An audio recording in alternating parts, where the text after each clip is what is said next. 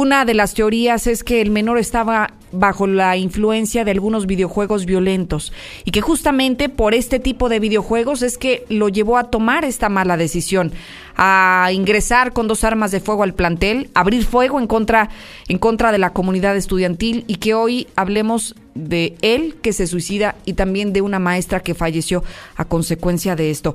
Agradezco también a Aurelio Israel Coronado Mares, él es el presidente del Colegio de Psicólogos, que nos pueda ayudar a entender desde un punto de vista psicológico y como un experto lo que ocurrió con estos hechos. Presidente, te saludo con gusto, buenos días. Buenos días, muchas gracias por el espacio. Al contrario, la primera pregunta que me hacía desde el pasado viernes, presidente, es ¿qué puede llevar a un niño de apenas 11 años de edad a matar? Bueno, mira, de manera general las investigaciones siempre apuntan a varias cosas, sobre todo que el mismo niño sea víctima de violencia y que hay un desvínculo eh, con el entorno social. Es decir, cuando se han revisado casos anteriores, y esto es algo que es muy importante que todos entendamos, noten cómo ya se está haciendo un funeral del niño como ya estamos llegando a conclusiones dos días después, y eso no es una investigación criminal completa, es una necesidad social y política de que esta se De dar algo, ¿no? Sí, claro, de rápidamente porque hay una reacción social y entonces ya pasó, ya fue un videojuego y hay que hacer un, un operativo mochila, lleguemos a conclusiones. Y realmente una investigación forense lleva meses.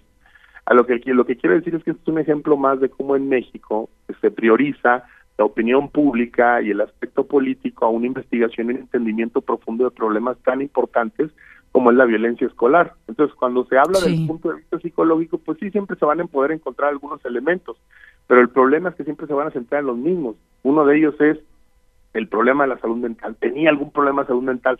No lo sabemos y no se investiga y no necesariamente está vinculado.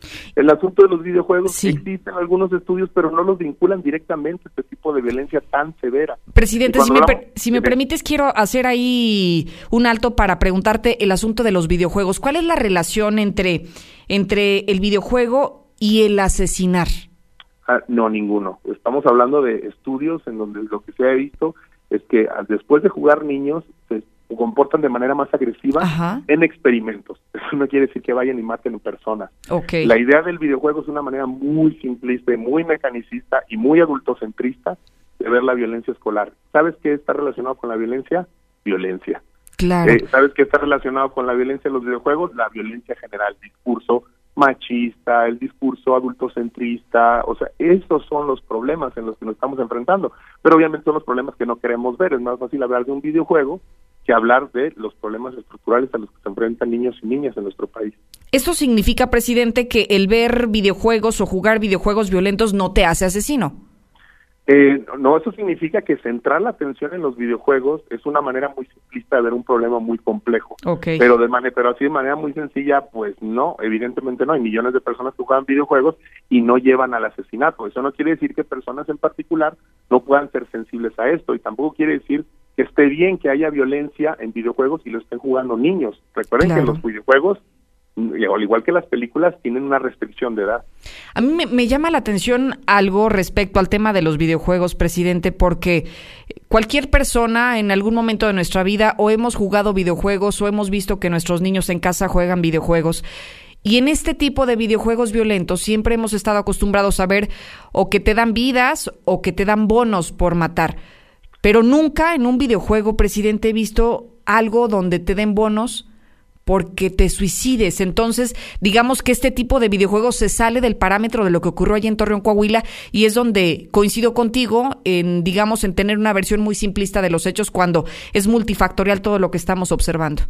Claro, pues es que estos videojuegos precisamente donde suceden este tipo de cosas, pues no son para niños, son para adultos. Sí. Y entonces si va a haber un niño jugándolo esto, pues debe ser bajo la supervisión de un adulto. Y no es que el niño entre en un mundo de fantasía en donde entonces vaya a querer hacer todo esto, sino que más bien está asociado pues a ciertos controles de agresividad. Es mucho más complejo que eso. El asunto es una manera, si te fijas, acaba de suceder y se empieza a decir, para que entonces ahora estemos hablando de videojuegos, y en vez de que estemos, operativo mochila, por ejemplo, en vez de que estemos hablando de las necesidades comunitarias que requieren los niños y niñas de Aguascalientes. ¿Qué recomiendas a padres de familia quienes desde el viernes pasado se preguntaban si restringir el tipo de videojuegos que veían sus hijos o si de plano, eh, pues evitar que esto, que esto se ve en casa o que sea, digamos, un distractor más para el menor? Dos, dos recomendaciones. A padres de familia, hablen con sus hijos porque sus hijos están enterados evidentemente de esto, tienen acceso a redes sociales.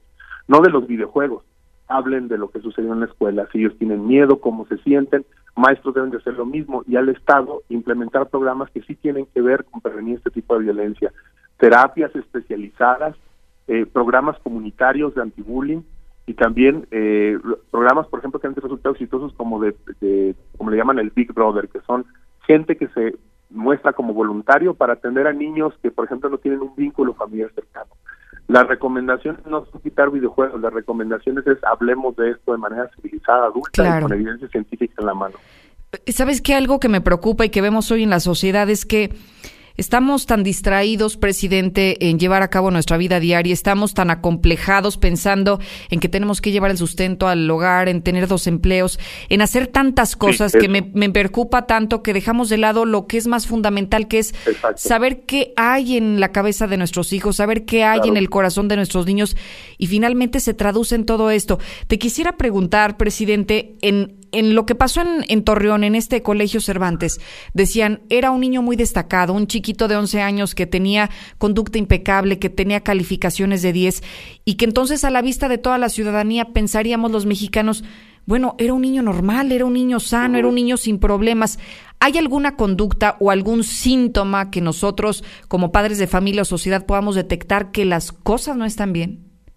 Bueno, el aislamiento sobre todo, el, no, el, que no tengan vínculos, que esté desvinculado, que, pase mucho tiempo encerrado, por ejemplo, eh, que no se comunique con los demás. En general, esos son los que tienen que ver.